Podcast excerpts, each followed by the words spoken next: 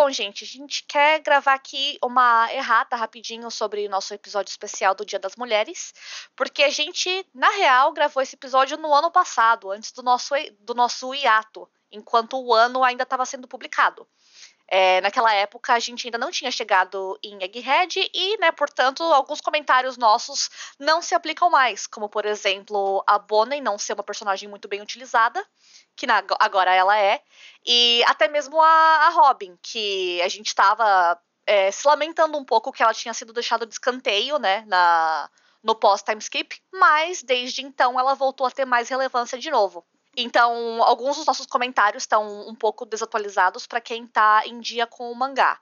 Mas se você assiste só o anime, tá tudo, tá tudo de boa, tudo se aplica. E outra coisa também é que agora em Egghead foram apresentadas novas personagens femininas, muito fodas. E em, no caso de uma também, eu não vou dar spoiler no momento, mas no caso de uma, ela foi reintroduzida. E agora ela é fodinha também e tá relevante como nunca. Mas, né, como a gente não prevê o futuro, a gente não incluiu essas personagens no episódio. Então, é isto. É nisso que dá gravar as coisas no passado e lançar no futuro. E aí, daqui a um tempo, a gente fala de novo, né, gente? Esse podcast aqui é eterno, nunca vai acabar. Fala, e nossa, a gente vai ter muita coisa para falar também sobre Egghead quando, quando chegar o momento. Que em breve a gente vai, vai chegar lá com os nossos semanais.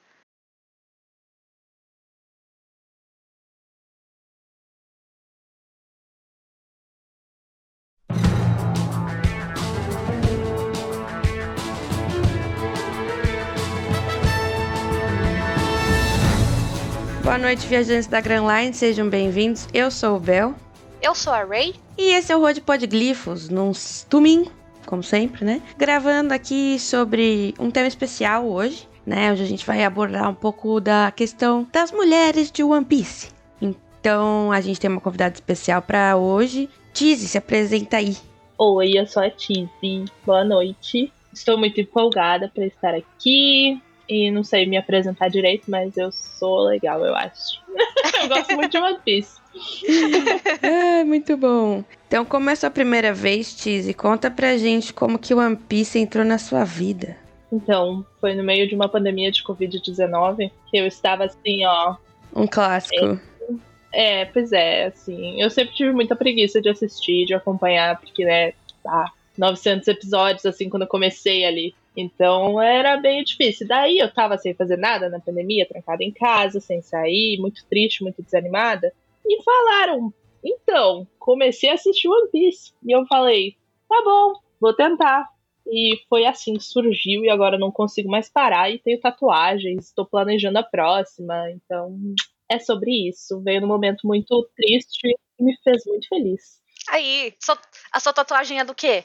É do Ace. Nossa, vai ter que mostrar. Mostra, mostra, mostra, mostra. É na perna, peraí. Ah, nossa, que oh, linda! Que bonito, menino! Pra quem não, não vê, que, que é todo mundo no caso, mas é, a Tizi mostrou aí uma bela tatuagem do Ace na panturrilha, né? Aqui é a panturrilha. Na panturrilha da frente, Isabel, não é a panturrilha. Como panturrilha é? da frente, é. Como é que é a frente da panturrilha? Gente, eu faço, eu faço, eu faço enferma, isso. Faço enfermagem, não sei o nome das partes do corpo, vai entender. o Bel tem uma mó legal também do, do ASL, dos irmãos. É, mas vai ser bem mais difícil de mostrar. Eu vou, vou mostrar na câmera. Falta eu agora. Eu preciso falta fazer você, uma. Ray. Falta só tatu. Vamos, eu vou, com certeza, eu vou de fato tatuar o X de Alabasta, isso já é, tipo. Top. Assim, fora. Não, não, não, é nem, não é nem uma questão, isso vai acontecer, vai ser minha primeira. Mas eu também quero tatuar o meu Sandrinho. Vai fazer um Sandro? Como você quer fazer o Sandro? Eu tava pensando em fazer aquela cena dele invocando. Porque eu gosto de sofrer. Ele invocando o Diable Jambi pra ir contra o Luffy em Whole Cake. Eu, é, eu quero, pra eu sempre que eu olhar ficar triste. Tatuagem, tudo de bom. A gente tem algumas aqui rolando, né? Pra quem já ouve o, o Hold há algum tempinho, a gente tem algumas, algumas apostas aí que vale tatuagem no corpo. Exato. Vamos que ver. Uma, uma a gente já perdeu, né? O, o, Honda não vai ter que tatuar Written and Directed by Tiroda nas costas. By Tiroda. É. Aí a outra é, dependendo do que acontecer com o Sabo, a gente acha que ele não vai morrer. E que, inclusive, ele está bem. Que ele, né, o menino tá sumido há anos, mas tá tudo bem. E se não, a gente vai ter que tatuar o eu, Bel e eu, a gente vai ter que tatuar o painel do Luffy falando que o Ace tá morto. Só que em vez de ser Ace, vai ser o Sabo tá morto. Nossa! mas isso não vai acontecer. Isso não vai acontecer. Porque ele está vivo. Ele está, e bem. É sobre isso? Sim. Ele tá em isolamento social. Exato, exato. Covid, né, gente? E sempre bom lembrar as nossas redes sociais, arroba Rodpodglifos no Instagram e no Twitter, rodpodglifos.gmail.com. Siga a gente, dá like, é, compartilha com seus amigos. Vai lá também no Spotify, no Apple Podcast, no Google Podcast, no caralho de asa. Curte a gente, dá cinco estrelas, segue né, o feed para você sempre receber os nossos episódios a hora que eles saírem, né, a horas que eles estiverem disponíveis. E é isso. Vamos lá? Bora!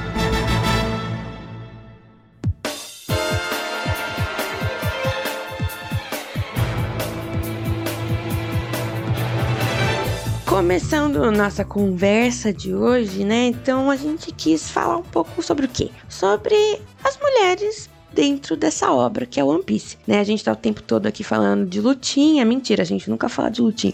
A gente tá aqui o tempo inteiro falando teorias, né? Teorias e, e explicando a, a história por trás dessa bagaça que é One Piece. Mas vamos falar sobre um aspecto mais focado, que nem a gente outro dia falou sobre os personagens trans, vamos falar sobre as mulheres. Então, para começar, vamos trazer um panorama mais grandão e aí a gente vai pro micro, que é o One Piece. Então a gente tem aí não só a Shonen Jump, a gente tem várias, não só a Shueisha no caso, né, mas várias editoras têm publicações voltadas para cada um dos aspectos, cada um dos gêneros de, de mangá. E como exemplo, a gente vai pegar a Shonen Jump, porque é o caso do One Piece. O público-alvo dela já tá no nome, Shonen, que são os meninos de 11 a 17 anos, né, nessa adolescência.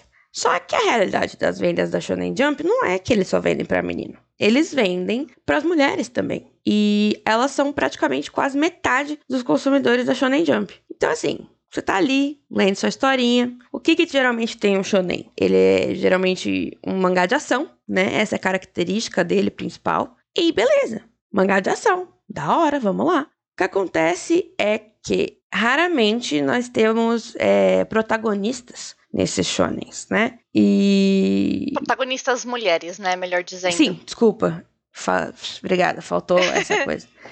Nós rara... raramente temos protagonistas, histórias sem protagonistas. ai, ai, velho. Mas raramente existem protagonistas mulheres nesses mangás. E quando existem, né, no, no clássico trope do shonen, elas são personagens secundários. Elas são aliadas do do protagonista, são, sei lá, a família do protagonista, são as professoras, o que aparecer, né? Dependendo da, da história e o que tem ali nessa, nesse mangá. Eu, eu não sei um mangá shonen, assim, com uma protagonista mulher, vocês sabem? Eu sei que deve ter, mas eu não sei. Ah, de cabeça não sei. De cabeça não. E é interessante também que nem mesmo quando a autora do, do mangá shonen é mulher, ainda assim, né? O, o, o protagonista é sempre um, um, menino, porque eles fazem, eles martelam muito isso, né? De tipo, ah, a nossa história, o nosso público é o shonen, então a gente vai escrever uma história sobre um menino. E apesar de, né, como o Bel falou, apesar da, da, do número de vendas ter um público feminino bem grande, ainda assim, é, é eu acho que Cara, pensando assim por cima, eu não lembro de nenhum exemplo de shonen com, em que a personagem principal seja menina. E olha que eu acompanho shonen há muito tempo. Pois é, então. E não só isso, mas eles partem do pressuposto que, tipo assim, eu entendo que isso possa acontecer, né? É uma realidade, porque nem todo mundo é woke e da hora como a gente. Mas os meninos de 11 a 17 anos não é, se sentirem atraídos por uma história como a mulher como principal. Então, eles têm tanto esse preconceito já, né? Eles, sei lá, não, não, não têm o conhecimento de uma pesquisa de público que a Shonen Jump tenha feito, falando: se você tivesse uma história com a protagonista mulher, o que, que ia acontecer com você? Então, assim, não é uma coisa que parece que eles tenham vontade de também é, buscar, né? Tem esse problema. É, até porque também eles costumam deixar isso bem segmentado, né? Tem a Shonen Jump e tem a Shoujo Beat que é a contrapartida da mesma. As duas são revistas da mesma empresa, mas uma é voltada para o público menino, com os mangás de ação, e o outro é voltado para o público feminino, que geralmente é, um, é mais voltado assim para ou para romance ou com aspecto mágico, né? Uhum. Tipo as Magical Girls da vida. E é isso. Aí vamos falar um panorama né, do que a gente teve mais recente, as mulheres, quando elas são representadas nesses mangás, elas acabam sendo ou extremamente sexualizadas, magrelas, cintura fina, peitão, bundão, tudo isso, ou elas são completamente sexualizadas, né? Aí tem a personagem gorda, que em nenhum momento ela é aparentemente atraente para ninguém na história. Ou você tem a nerdola, que não tem peito, bunda, não, não, né? Tipo, não existe gênero e sexo nela. Ela é, tipo, completamente desprovida de qualquer, tipo. Ela mesmo, ela não não vai se afeiçoar pelo personagem principal, ou se ela vai, tipo, é, completamente negado o direito dela de ter a chance de ter alguma coisa com ele, ou o estereótipo da fortuna, ou tem a nerdola ou tem a fortuna, que também aí, tipo, também não é, é parceira para ninguém. Aí eu botei uns exemplos que a gente tem, que é tipo a Sakura. A Sakura, ela é inteligente bagaralho, né? Ela literalmente é tipo. Tem os três senins, ela é estudante neném da, da Tsunade, né? E mesmo assim ela não tem protagonismo nenhum em cena de em cenas de importância, né, do shonen, que é as cenas de ação. Ela é inteligente e forte pra caralho, né? Tipo, Sim. Ela é extremamente competente, mas o que, que é a história dela? É correr atrás do Sasuke. Ela é tipo a Mônica, batia no, no, Naruto desde o começo, assim, sabe? É que nem a Nami batendo no, no, no Luffy, que todo mundo fala, como é que ela bate no Luffy? Mas ela bate. É, a, Sa a Sakura é foda, mas coitada, sofre desse, desse problema, né? De. Ela é a menina do trio. Que é sempre um trio também. Sim. Sim. Uhum. De dois meninos e uma menina, e a menina é geralmente deixada de escanteio. É, e ela é sempre diminuída a, aquela personagem chata que corre atrás do Sasuke, né? Sim, a, ela, ela não tem nenhum traço de personalidade profundo, né? Aí a gente tem Dragon Ball, que também é todo mundo secundário, é namorada de alguém, né? Beleza, às vezes tem a android, as androids que lutam, tudo mais, mas assim, também é secundarizado para ser par romântico. E aí, para comparar, eu trouxe mangás mais recentes, né? Que a gente tem Jujutsu e Kimetsu, Jujutsu Kaisen e Kimetsu no Yaiba, que são escritos por pessoas que não são homens, né? Não necessariamente mulheres, mas pessoas que não são homens. E elas têm personagens mulheres mais desenvolvidas, né? A história da Nezuko com o Tanjiro é super profunda, ela se desenvolve, né? Tem tipo, tem o arco dela em si, né? Todo o crescimento dela. A Nobara também super foda. E as, e as personagens não tão, tipo, Beleza, às vezes rola um decote no, no, no Kimetsu. Mas assim, todo mundo, os homens estão pelados. É igualdade de gêneros, entendeu? Tem fanservice para todos os gostos. Exato. O Tengen, né? O que, que é o Tengen, se não um grande fanservice? Melhor marido, melhor tudo. Inclusive marido de três. Acho sensacional. Marido de três. É e trata sobre- elas como deusas. Correto. Não é? Está cer tá certíssimo, correto. E aí tem os, os, os zoados, né? Os, os, os, manezão. O Boichi, que é- se a gente vai falar do Boichi, a gente vai xingar o Boichi. Aliás, a gente não falou disso nas novidades recentes, mas o que que foi? Se você gostou do, do capítulo recente, né, da lufa da Nami com a Califa, tudo bem, quem sou eu pra te julgar, mas convenhamos que que show de horrores em termos de hipersexualização. Infantilização da pessoa, né? Porque, tipo, a califa toda desenhada como se ela fosse de 12 anos. E a, a- a- pelada, o cu dela aparecendo a cada dois quadrinhos. Eu acho que ele, dev- ele devia ter continuado com as histórias do Ace, na minha opinião. Não, nem isso. Eu acho que esse doido não tinha que estar se envolvendo com o O bicho. Ace merece melhor. Vamos se respeitar. Ah, ele desenhou uns barba branca lá, mas qualquer fanartista desenha aquele barba branca, tá ligado? Tomar banho. Cara, tipo, quando desenha a mina, mano, o Dr. Stone inteiro é cagado, né? Você vai ver qualquer mina em Dr. Stone e as tetas dela estão pra fora. E é meio que nem na Natsu Taizai, de vez em quando tem um booby grab, assim, aleatório, sabe? Tipo, vou pegar. Uhum. A Anastasia já falei, né? O Meliodas a cada cinco episódios tá apertando a teta de alguém. E o Boruto, tipo, teve um, um, momento que o desenhista bateu a cabeça e ele começou a desenhar a Sarada, que tem 12 anos, pelada praticamente né? Ela tá quase pelada. Então, assim, você fala, tipo, brother, você tá desenhando uma menina de 12 anos mais pelada que a mãe dela. Mas é foda, né? Porque, tipo, hoje em dia, ao mesmo tempo que a gente tem algumas obras em que as personagens femininas são tratadas com mais respeito, ainda dá pra ver que é um problema que, infelizmente, que parece que vai longe, né? Tá longe de ser um, uma coisa assim que já que já é do passado, porque fanservice ainda é uma coisa que, sei lá, né, tá, tá à tona imagino que deve vender. Assim, eu na minha, na minha cabeça de, de menina, né, de mulher cis que acompanha a Shonen desde sempre, eu não entendo como, porque vai assim, vai além da minha compreensão, porque não é, não é o que eu não é porque não é o motivo de eu ler essas obras, né, no fim das contas, tipo, uhum. tipo, eu quero ler por toda a trama de ação, eu quero ler pelo poder da amizade, eu quero ler por todas essas coisas, mas quando você vê esses lances assim de de fanservice extremo, eu fico pensando, mas será que é realmente assim um ponto ponto de venda tão forte? Mano, eu fico, eu fico pensando assim, sabe? A maioria dessas mulheres nem existem assim, tá ligado? Principalmente modelo, modelo de mulher One Piece. Não é? Não existe mulher com aquela cintura, sabe? Que que é isso? Tipo, sabe? Menina de 16 anos, sabe? Não, não é assim que as pessoas são. As pessoas não são assim, né? Então eu fico tipo, pra quê? Pra quê? E tipo, eu entendo que, ok, hormônios, meninos jovens, Beleza, mas precisa ser o tempo inteiro? Não dá pra gente dignificar as pessoas por dois segundos? Aliás, falando nisso, eu acabei de pensar também em um exemplo que tem algumas coisas assim dentro da obra que são meio zoadinha, mas é que eu, mas que no, no geral eu acho bem balanceado, que é Boku no Hero Academia. Pô, eu acho que eles têm assim uma um cast variado de meninas e que vai de, tipo, tem desde tipo, sei lá, a Mirko, que é uma adulta, que é uma puta de uma gostosa, inclusive eu queria que ela pegasse aquelas coxas enormes e esmagasse minha cabeça. E, e, mas assim, ela é adulta, então já tem já, tudo bem porque ela, né? E enquanto isso tem as as, é, as alunas que são ainda adolescentes e dentro das alunas também tem tipo níveis variados de fanservice. Acho que a mais fanservice sendo a, a Momo, porque o poder dela vem, né, de pele exposta, mas ainda assim não chega a ser um, um bagulho muito bizarro.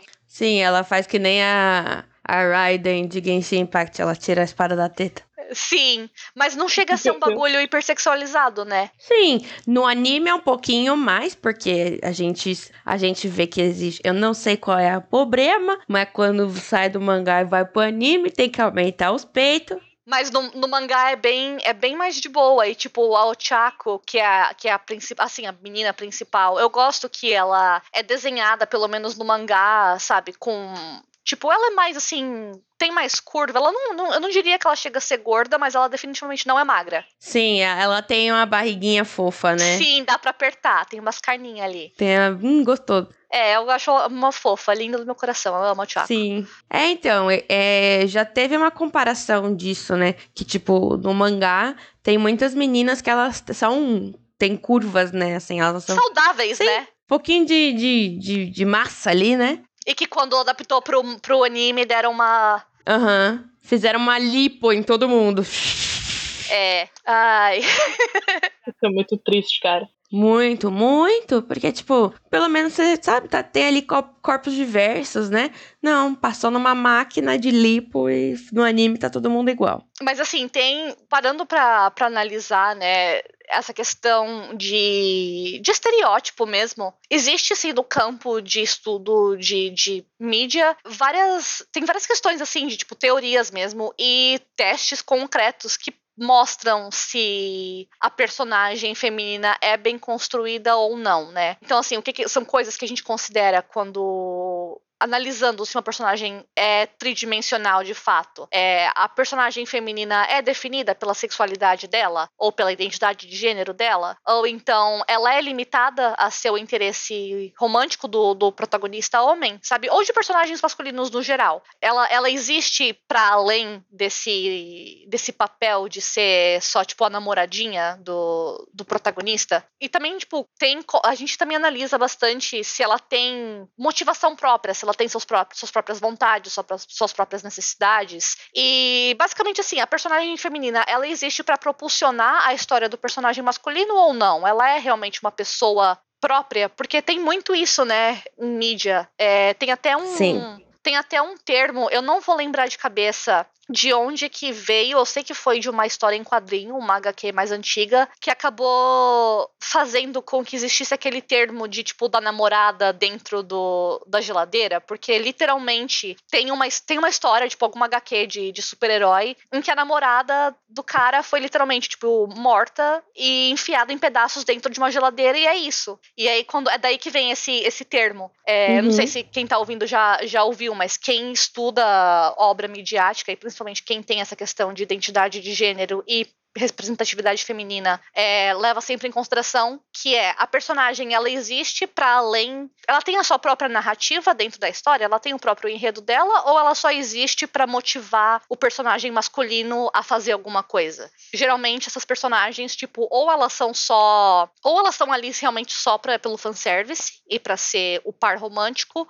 ou pior ainda elas são mortas para motivar o personagem masculino a agir. Sim. Né, que é que é terrível, mas enfim, que eu falei, né, um pouquinho antes, tem existem vários, várias teorias e estudos de obra, né, que tem esse objetivo de analisar se a personagem feminina é uma personagem forte e participativa dentro do, do enredo. As ações e as motivações dela vão fazer alguma diferença na trama? Elas realmente impactam a história de alguma forma? E elas são personagens bem construídas para além do estereótipo, né, do que do que é ser mulher. E aí, dentro dessas teorias, um dos testes mais conhecidos e mais falados no campo é o teste de Bestial, que é um teste usado mais para filme, mas que pode ser aplicado também para qualquer obra de mídia, pode ser usado para livro, para mangá, para história em quadrinho, enfim. E assim, a esse teste, quando você olha para ele de forma objetiva, ele parece algo super simples e que assim, tipo, não, mas claro que toda história é, atinge esses requisitos, que são que o filme tem pelo menos duas personagens mulheres que têm nome,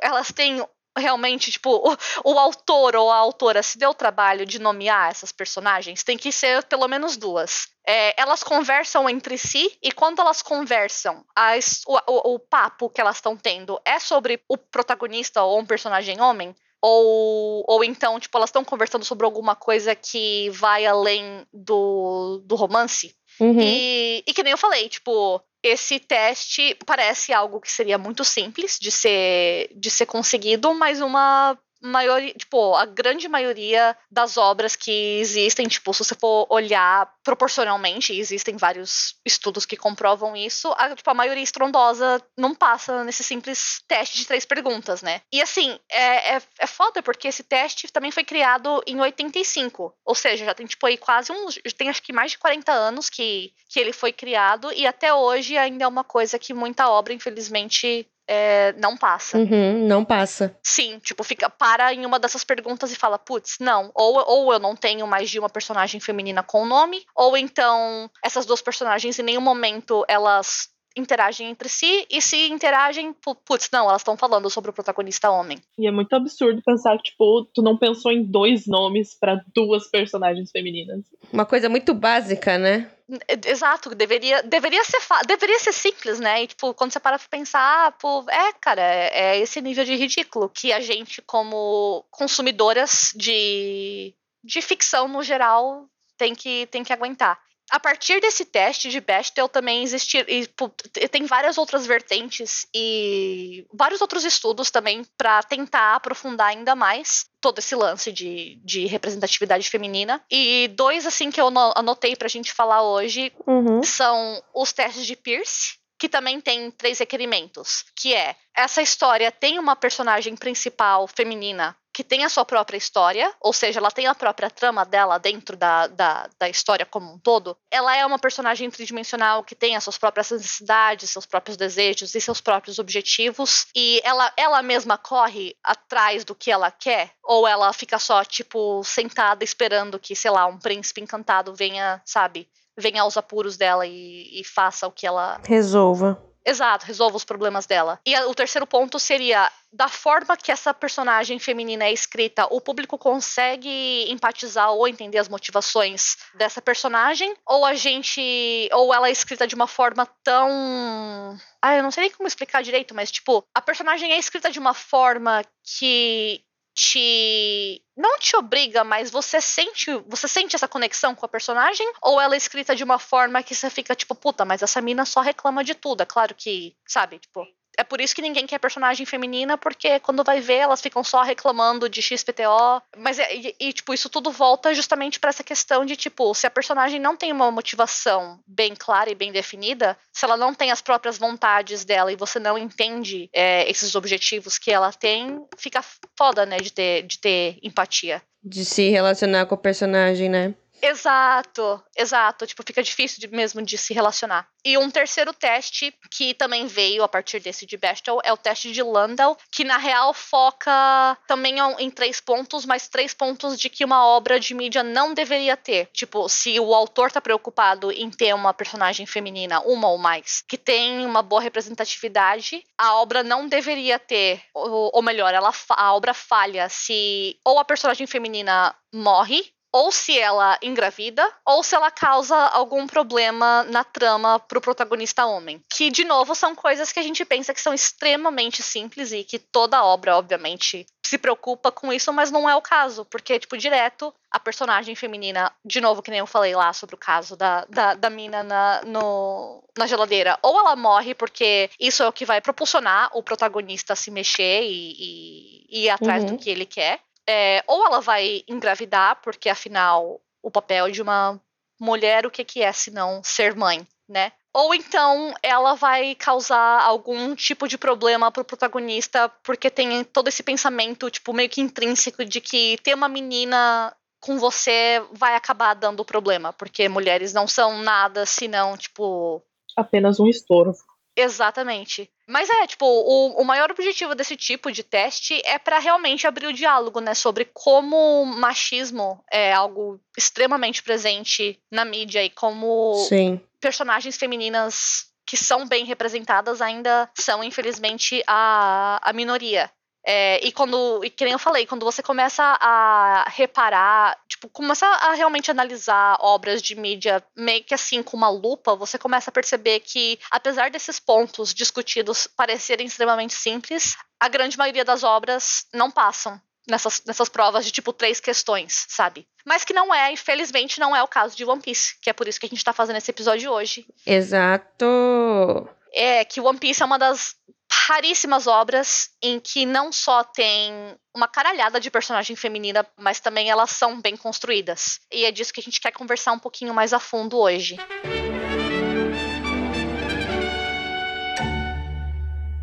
Bom, falando da, da nossa primeira é, amiga do Luffy, primeira mulher importante de One Piece, né? A Nami. A Nami foi top 3 no, na última pesquisa de popularidade de personagens de One Piece. De 100 personagens, né? Sim. Entre, entre 100 personagens, ela é o top 3, que mostra Entre 100 foda. não.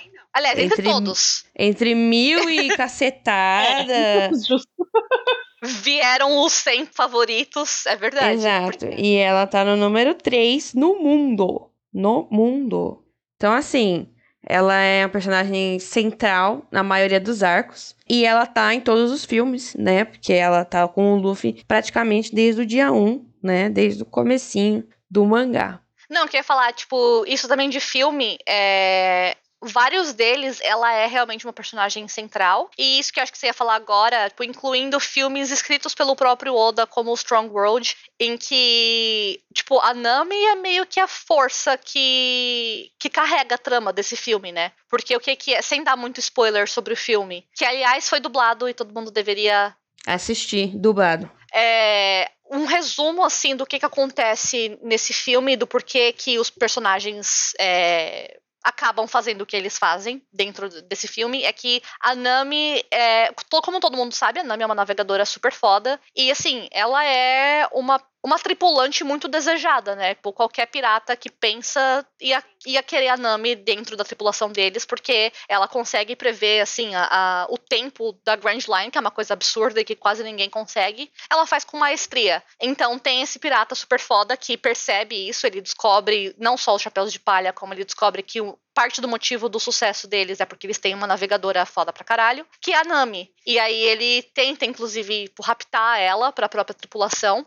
E assim, quando você para pra pensar, a história de Strong World é meio que esse lance de, tipo, a donzela em apuros e eles têm que ir resgatar a Nami, mas eu gosto muito que não, te, não é uma coisa que tem a ver, assim, com o fato da Nami ser bonita ou da Nami ser jovem e gostosa. Não, não. Ele quer ela na tripulação dele simplesmente porque ela é foda. E, tipo, com ela na, na, tripulação dele, ele vai conseguir atingir o que ele quer da vida, assim como qualquer um conseguiria, porque alguém, alguém como a Nami acaba sendo essencial, né? Ela, ela é uma mestra do mar, né? Exatamente. E é legal porque esse filme é, foi escrito pelo próprio Oda. O enredo, o roteiro todo é dele. Então, tipo, é fácil desmerecer coisas que acontecem no anime, ou até na maioria dos filmes, como, tipo, ah, mas isso é filler. Só que nesse caso, não, não. O, Oda mesmo, tipo, sempre que. Sempre que ele escreve alguma história que tem a ver com a Nami, dá pra ver que ele coloca um, um carinho a mais, sabe? E ele faz questão de mostrar que, que ela foge desse padrão, assim, de, de personagens protagonistas em shonen. Ela é, principalmente depois de Time Skip, uma grande gostosa, mas pelo menos ela não é resumida só isso. Uhum, sim. Porque, tipo, ser gostosa não é um problema. não, definitivamente. Não estamos é, reclamando. Não mesmo, vai, faz, faz teu rolê aí, Nami. E eu gosto que ela, eu gosto que ela sabe disso e ela usa isso a favor dela. Inclusive, se eu não me engano, é no próprio Strong World mesmo, que, tipo, chega um ponto assim que ela tá com um vestido meio comprido, mas ela quer lutar e ela vai e rasga o vestido, deixa uma, uma mini saia bem piriguete. E é isso aí. Nami, a gente te Correta. apoia. Tá corretíssima. Por exemplo, no Brasil ela foi número um. Nos Trending Topics, né? Ela foi. Sim. Não, que Trending Topics, garota? World Top 100. Ah, foi? Eu não tava Sim. sabendo disso. Caramba, ela passou do Luffy? Sim. Sim, amiga. Aí teve mutirão pra votar Olha na Nami. Olha só, rainha. Arrasou. Pois é, ela tava em primeiro lugar no Brasil. Então, assim, tipo, você vê que, tipo, ela é uma personagem que muita gente gosta. Os homens a gente sabe que eles não gostaram, não importa.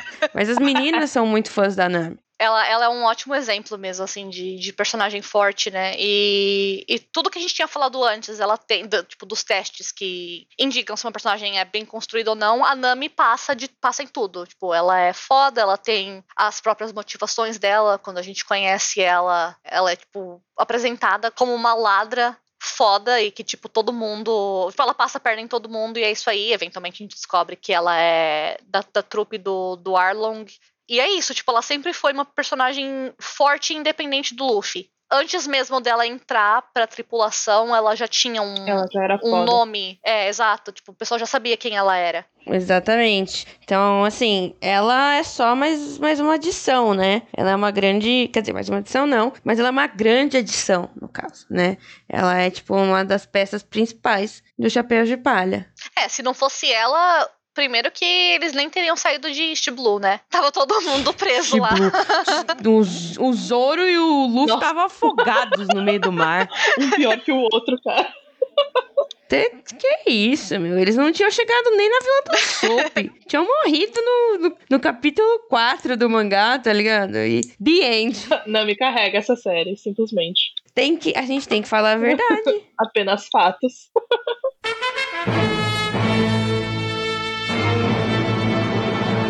Um problema que a gente tem é o design, né? O Eiichiro é um homem meio preguiçoso. É. Você ia falar alguma coisa, Tizzy? Não, eu ia falar, bah, o design é, é tenso.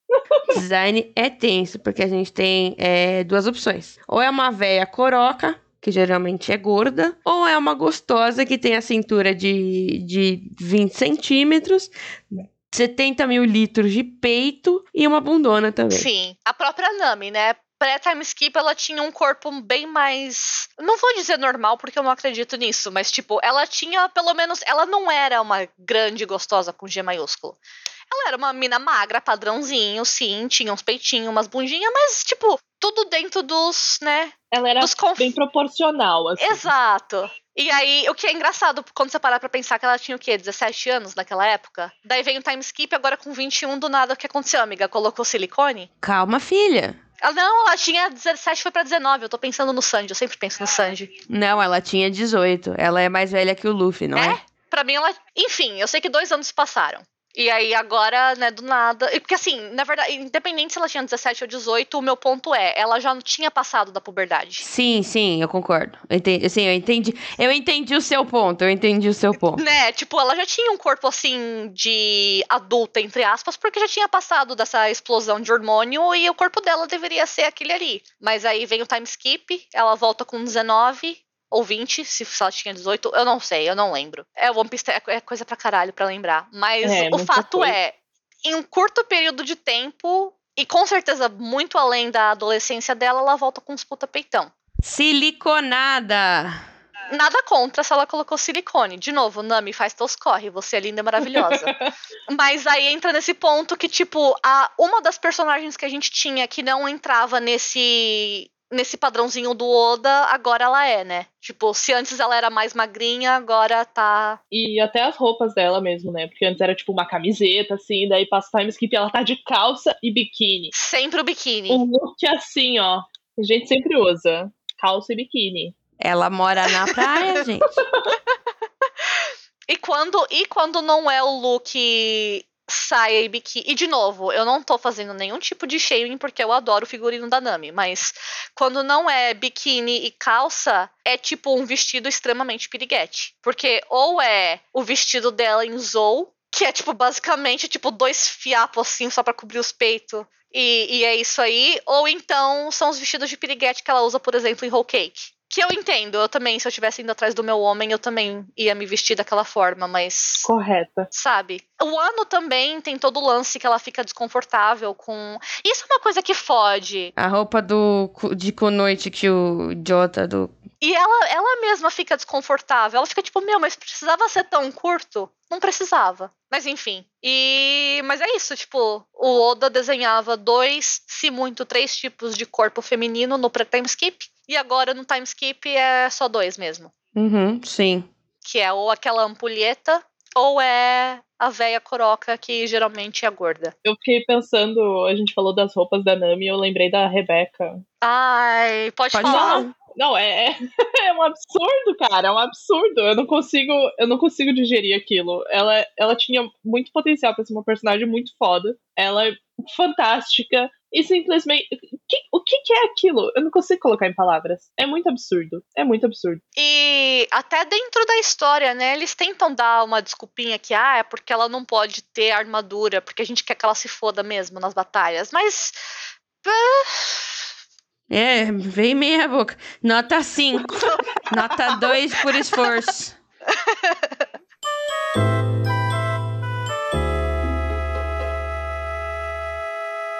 E aí a gente tem personagens que têm um potencial muito desperdiçado, né? Até esse momento que é, não tem. Tipo, poderiam, a gente sabe que elas têm capacidade de fazer mais, mas não apareceu em nenhum, nenhuma cena do mangá, né? Isso não chegou a acontecer. É, uma dessas coisas é a falta de protagonismo das mulheres na batalha, né? A Nami, por exemplo, tá no trio dos medrosos. A Robin, ela tem poucas cenas de, de batalha solo desde o time skip, né? Ela teve agora a da, a da Black Maria, mas fazia muito tempo que ela não tinha algo assim, né? Desde o time skip. E aliás, antes da gente continuar com a lista, a Robin é uma também que me deixa muito triste com o, o desperdício da personagem desde o time skip, né? Porque antes ela era muito foda, ela era uma das minhas favoritas. Ainda é uma das minhas favoritas. Só que parece que desde, tipo, depois de Ennis Lobby já deu uma, uma maneirada, mas tipo, relevo porque, ah, é porque agora ela tá, né, finalmente, tipo, encontrou o lugar dela e ela finalmente sente que tá pertencente a um grupo, mas foi ficando cada vez mais morno. E aí depois do time skip mesmo, tipo, ela não tem mais assim o seu momento, né? Ela luta um pouquinho em, em Dressrosa, mas ela é salva pelo Bartolomeu. que outro momento antes de Wano? É isso? É, ela tem. Fishman Island, ela tem alguns momentos, mas ela é salva pelo Jimbe, né, também. Nossa, pode crer. E, tipo, a Robin sempre foi. Ela, assim, a própria história dela, né? Ela cresceu tendo que se virar sozinha. Ela era uma criança procurada pelo governo inteiro. E ela sempre, tipo, ela nunca precisou de ajuda. Mas agora parece que, assim, tipo, ela tá muito apagada. Sim, e quando ela tá finalmente, tipo, tem um momento dela, tem alguém, tem que vir alguém para ajudar. E meio e tipo me incomoda que além de tudo é sempre um cara. Se fosse a Nami e ela trabalhando juntas era uma coisa, né? Mas toda vez é um dos meninos que vem e resolve. Sim. Mas no, eu tô feliz com o que aconteceu com ela em um ano. A, a luta dela contra a Black Maria foi foda. É, e eu só espero que. A Nami também, né? Agora com o power-up dos Zeus. Eu espero que a tendência agora seja. É, a Nami ainda tá me deixando a desejar em um ano. É, porque, tipo, ela teve a luta com, com a Ult e ela não resolveu isso sozinha. Né? Ela, na verdade, não resolveu. Né? A Ult foi resolvido. Eu, eu nem lembro agora quem resolve, mas não, mas não é ela né? Ah, é a Big Mom que se alia com o Chapéu de Palha por, tipo, segundos, por causa da Otama. Aí ela dá uma porrada na, na ult e a ult para de encher o saco. Mas, tipo, a Nami poderia ter feito alguma coisa. Assim, beleza, ela não tem força, talvez, para tancar a ult, mas ela é criativa né? E esse era o negócio das batalhas da Nami. Ela era sempre. Ela sempre arranjava um jeito criativo de resolver. Mas agora que ela tem os Zeus oficialmente, eu espero que daqui para frente ela ela consiga fazer um pouco mais. É, só o fato de ela ter os Zeus já é muito foda, então é muito potencial. Não pode ser desperdiçado, sabe? Tiro Oda ou só o One Piece Podcast. One Piece Podcast. Se pai ele ouve, ou, ele bota a staff dele pra ouvir o OPP. Não, o Piece Podcast ele não ouve, não, mas, mas. Ele devia ouvir o One Piece Podcast. O Oda não ouve o Road Podglyphs, mas ele devia, só para ele saber que ele devia melhorar o que ele faz com a Nami, sabe? e com a Robin também. Sim, e com várias outras, né? Porque a nossa lista não acaba aí. A gente tem a Bonnie, que é uma das poucas supernovas que a gente não sabe nada dela. Assim, eu não tô dizendo que, tipo, não, a gente não vai saber, ela não vai ter o momento dela. Mas, assim, ela aparece, ela apanha, ela aparece, ela some e nada de muito importante acontece, entendeu? É, ela é tão apagada que, tipo, eu tive que dar um check em quem era, porque eu esqueço. Eu esqueço. Sim. Esqueço. E eu adoro ela. Eu acho que eu gosto muito dela, do design dela. E, tipo, eu acho legal também que o poder dela é muito, é muito criativo, né? E ela teria potencial demais para ser útil pra caralho. Pois é, mas cadê? Tá lá, no Levery, sumida.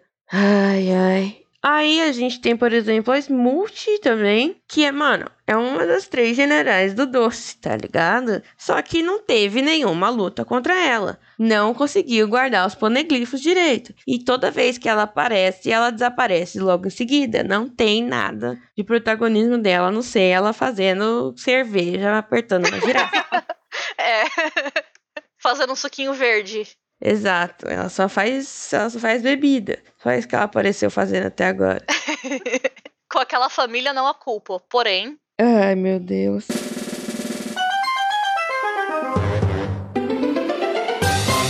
E aí a gente tem o exemplo da Purim, né? Que é uma questão diferente. Eu queria, Tiz, ouvir você falar sobre. Eu amo ela! a Purim tem tanto potencial Demais, demais. Ela é fantástica. Mas cadê? E, tipo, quando tu vê a história dela e de como ela cresceu com a Big Mom, cara, eu fiquei encantada demais. Eu quero muito ver ela. Mais e mais e mais. E, ai. é que eu fico muito emocionada. e depois, quando ela ajuda os chapéus de palha no. ali pra. Depois que dá tudo errado lá. Cara, sabe? Porque tu consegue entender o motivo. Porque ela. Elas queriam sabe, ser olhada. Sim, tipo, finalmente tem alguém que, que vê ela por quem ela é, né? E, mas é foda, porque, tipo, até o momento ela é, tipo, o potencial interesse romântico do Sanji. E quando não é isso, ela tá sendo usada pela Big Mom, mas nem de uma forma que importa, porque por mais que a Big Mom fala que, tipo, ah, porque eu sou terceiro olho, vai me ajudar a ler os poneglyphs tudo. Puta, mas cadê a menina? Você ainda deixa ela lá presa na, na ilha de bosta e. Podia ter feito mais, né? Sim. E, tipo, tá rolando agora, né, a história de capa com os, os irmãos do Sanji e, e dando a entender que a Purim vai ajudar eles. Mas eu, sinceramente, espero que não fique só por isso. Tipo, eu espero que ela tenha um desenvolvimento que vá além de história de capa. Eu não sou a maior, eu não sou a maior fã da Purim, eu tenho os meus problemas com ela, mas, tipo, uma coisa é fato, que ela tem potencial demais. Ela é muito foda para ser deixada de, sabe, de escanteio. Porra, ela tem literalmente um dos poucos poderes que pode ler poneglifo, sabe? Sim, ela é tão importante nesse universo quanto a Robin. Exato. É, eu tenho, Ninguém fala eu da tenho Purim. confiança que ela vai voltar e vai ser muito grande, assim. Ah, eu espero, eu espero que sim. Eu- é, eu não sei se é uma esperança ou um desejo, mas. Confi- eu confio em você, Oda. Mas é, a, a Purim, tipo, tem muito isso de, tipo, eu quero que ela seja mais. Que ela seja além de uma donzela em apuros, basicamente. O meu sonho era que a Purim fizesse o mesmo lance que aconteceu com a Lola. Que, tipo, ela mandasse o foda-se pra Big Mom e falar: eu vou atrás da minha própria vida. E é isso, sabe? Porque a, Sim, a se bichinha. inspira na sua irmã favorita. Exato, a bichinha merece. O tanto que ela sofreu nas mãos da, da Big Mom, né? E, e, e acho que é, tipo, essa é uma coisa muito. que é muito recorrente, que a gente tá vendo aqui, né, dis- discutir um pouco nesse episódio, que é One Piece tem personagens femininas fantásticas e a grande maioria, se não a maioria, tipo, tem todos esses pré-requisitos do que, que é ser um personagem bem escrito, só que aí na hora do vamos ver, sei lá, parece que elas não existem, né? É, eu acho que elas podiam fazer muito mais do que só dar apoio, assim, apoio emocional. Sim, sim. Por exemplo, outro, outra, outra. Na verdade, outra personagem que tem. que eu acho que a gente pode falar que, que tem uma falha é a Boa Hancock em relação ao que a gente vê no mangá e o que a gente vê quando ela aparece em algum filme, por exemplo. Que eu não cheguei a terminar de ver, né? Mas Stampede, a gata não faz nada, né? A gata tá gritando Luffy, metade do, do filme, tá ligado? Então, é, é muito decepcionante. Porque, porra, ela é uma imperatriz. Imperatriz Boa Hancock, tá ligado? Ela é a mulher mais bonita do mundo e ela tem um puta poder. Ela é uma Shishibukai, né? Então, assim, era pra ela fazer mais. Mas não, não acontece. Sim, no, no mangá, é que nem você falou, tipo, no mangá é mais aparente o quão foda ela realmente é, mas, tipo, no- nos filmes, por exemplo, ela tá ali só pra realmente ficar apaixonadinha pelo Luffy. Exato. Que, tipo, é engraçado, tem. Eu, eu, acho, eu acho engraçado essas cenas, mas é que quando é só isso, é tipo, porra, mas é a boa Hancock, velho. Que nem você falou, ela é uma Chichibukai, então. Cadê esse poder todo? Fica vazio, né? Sim. Novamente, muito potencial. E é isso, né? As, as personagens, tipo, a maioria tem um potencial enorme, mas que até agora fica meio de lado. E, tipo, parece que eh, o Oda faz questão de mostrar que a personagem é muito foda. A gente tem uma personagem, várias muito fodas, mas ela só existe, tipo. É, Elas acabam não tendo.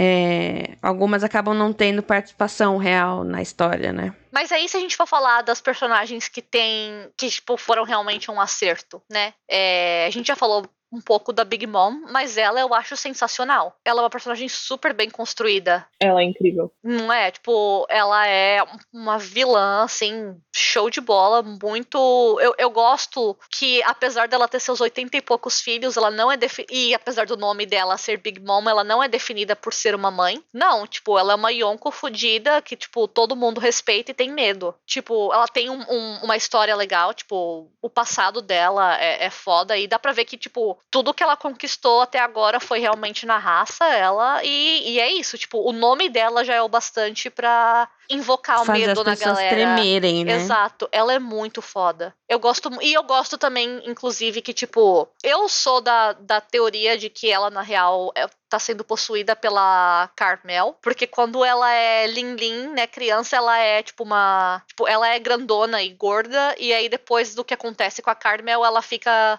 Ela fica, tipo, com o corpo de Eiichiro Oda, mulher gostosa. Mas eu gosto, por exemplo, que, tipo, ela sempre teve essas feições. Eu, como uma mulher mulher nariguda, eu gosto muito. Que mesmo quando ela tava, tipo, no auge, assim, dela, ela ainda tinha, tipo, um puta narigão e tal. E ela foge desse padrão. E agora também, na, na forma atual dela, mesmo ela sendo realmente, tipo, uma velha gorda, eu gosto que é diferente de, por exemplo, a Álvida. Isso não é motivo de chacota. Ninguém tira sarro dela por ela, por ela ser gorda. Tipo, não, velho, é Big Mom. Pô. Sim. Ela é tipo. Ela impõe respeito, né? É, aí tem uma representatividade boa, tipo, que é bem importante. Apesar dela ser uma vilã, porque a história dela é muito foda. É, e mesmo assim, eu ainda acho que pode acabar que ela vai. Eu ainda acredito que ela vai se tornar uma aliada dos Chapéus de Palha, mas mesmo que isso não aconteça, mesmo que ela seja uma vilã mesmo, ela é uma vilã que pelo menos você entende como que ela chegou a esse ponto, né? Tipo, eu não, eu não a culpo por ela ser do jeito que ela é. Eu chorei nos episódios que. Nossa, eu chorei real, assim, queria abraçar ela demais. Sim, a Big Mom é tipo, pra mim, ela é aquele tipo de vilão que eu amo odiar. Ela é, uma, que ela, ela é uma vilã muito bem construída, eu adoro ela. As pessoas falam isso do Flamengo, falo, não, não, não, não, não, não. Big Mom. Do Flamengo tinha que estar na cadeia, morto, sabe? Nada, nada de bom. Não tem nada de bom nele, não tem nada aproveitável. não, não compare com a Big Mom. Não, não, não. Nem chega nem aos pés. Pois é.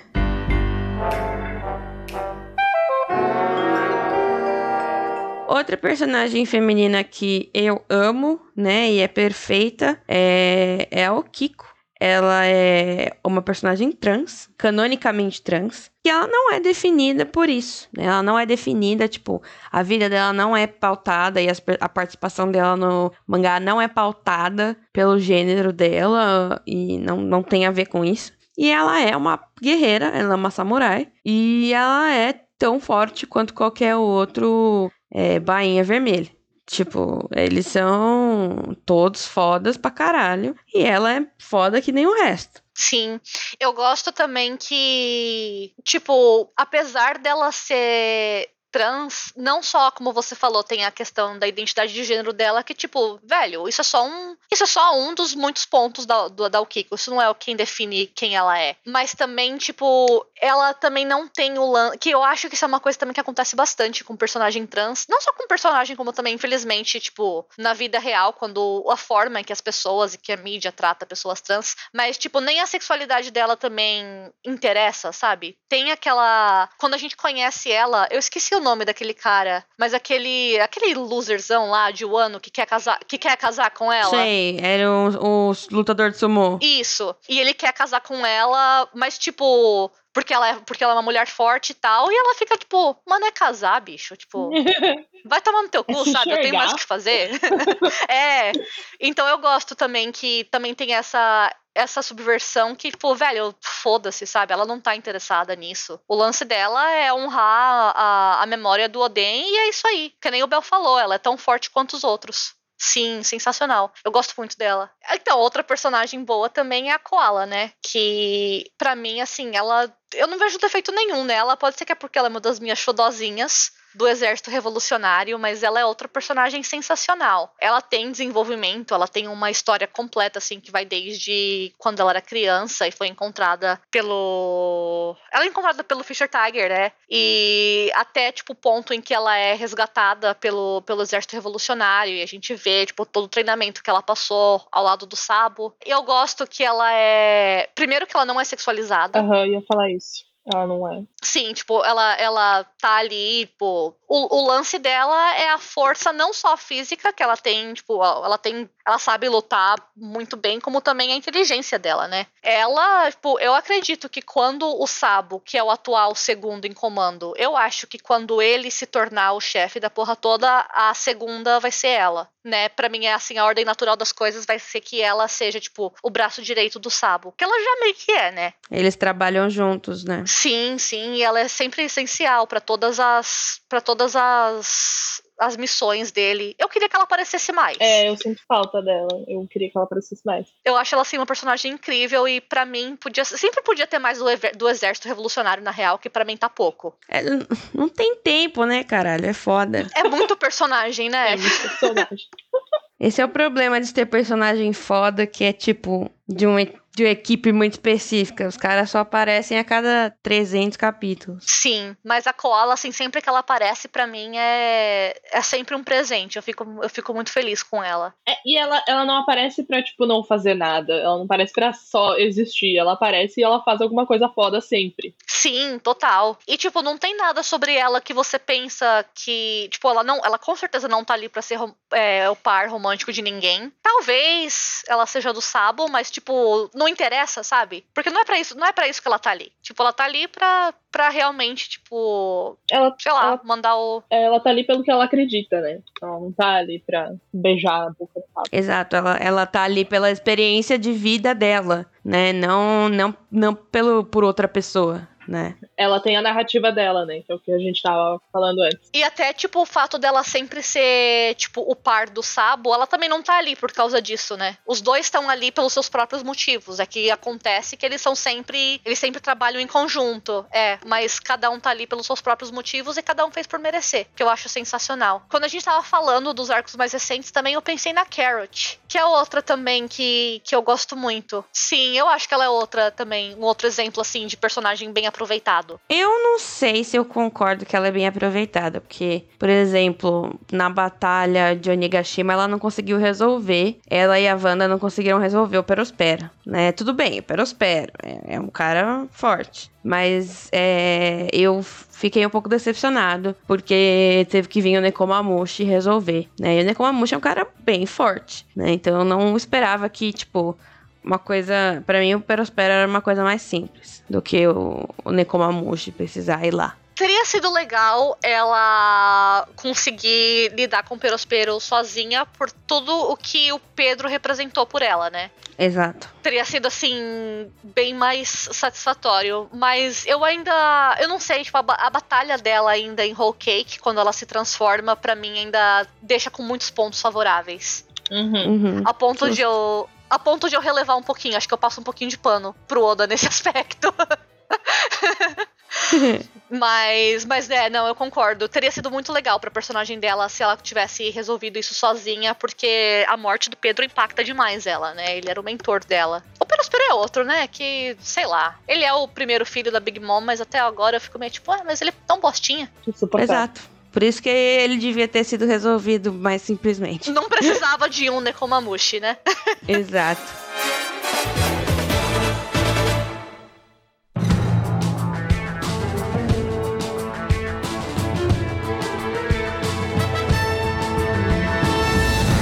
Mas eu acho que é isso, né? É isso que a gente tem para falar, né? A gente deu vários exemplos de como funciona em One Piece, o aspecto das, das mulheres. E a gente chegou numa conclusão de que, assim, tem muitos pontos bons e tem pontos a melhorar, porque Tiro Oda é bom, mas não é Deus. É. Né? Tá quase.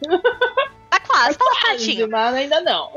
Eu acho que assim, dá para resumir que no geral One Piece em questão de shonen tá anos luz à frente do da grande maioria. De muitos. Né? Uhum. É, é um bom exemplo a, a ser seguido em, em, representatividade feminina e eu acho que o Oda construiu uma caralhada de personagem mulher muito forte, cada uma em seu, tipo, cada um, cada uma do seu jeito, né? Mas sempre tem ponto para melhorar, né? E eu acho que, tipo, a gente, como, como consumidor, sempre tem que parar para pensar, né? E, tipo, analisar o que a gente tá consumindo e tal, para que. para que não fique, tipo, estagnado e para que a gente sempre veja mais e mais mudanças. No geral, eu, como uma menina que lê One Piece há muito tempo, eu, eu fico muito feliz com a representatividade, mas eu acho que vem mais disso da carência da representatividade no shonen, porque não tá longe de ser perfeito nesse aspecto. Eu não posso fingir que, que é né, que tá acima de qualquer coisa. Mas é um bom caminho, é um bom começo, eu acho. Então, vamos deixar os jabás? Tizi, joga aí o seu jabá, você tem, o que você faz, o que você.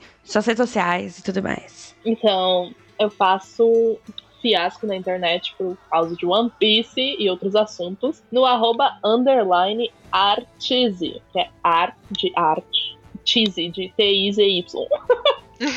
e é, É isso. isso. Estou por lá e eu acho que eu sou engraçada às vezes, mais ou menos. E faço desenho, eu desenho, desenho, desenho, desenho One Piece. Aliás, a Cheesy não falou, mas ela tem vários. vários. Ela dá várias bolas dentro. Ai, muito obrigada! É, porque que a, Ti- a, a Tiz é, a Tiz é woke. Eu sou woke. Afinal. a Tiz é woke pra caralho. É, muito bom. Bom, eu, vocês já sabem, né? Eu, sou- eu tô no arroba Bugiwara, sempre chorando por causa de One Piece. E o capitão vocês encontram no arroba alicíssimo. É isso, galera. Muito obrigado e boa semana. Falou! Tchau, gente. Tchau, obrigada, gente. Este podcast foi editado por Fê Gomes.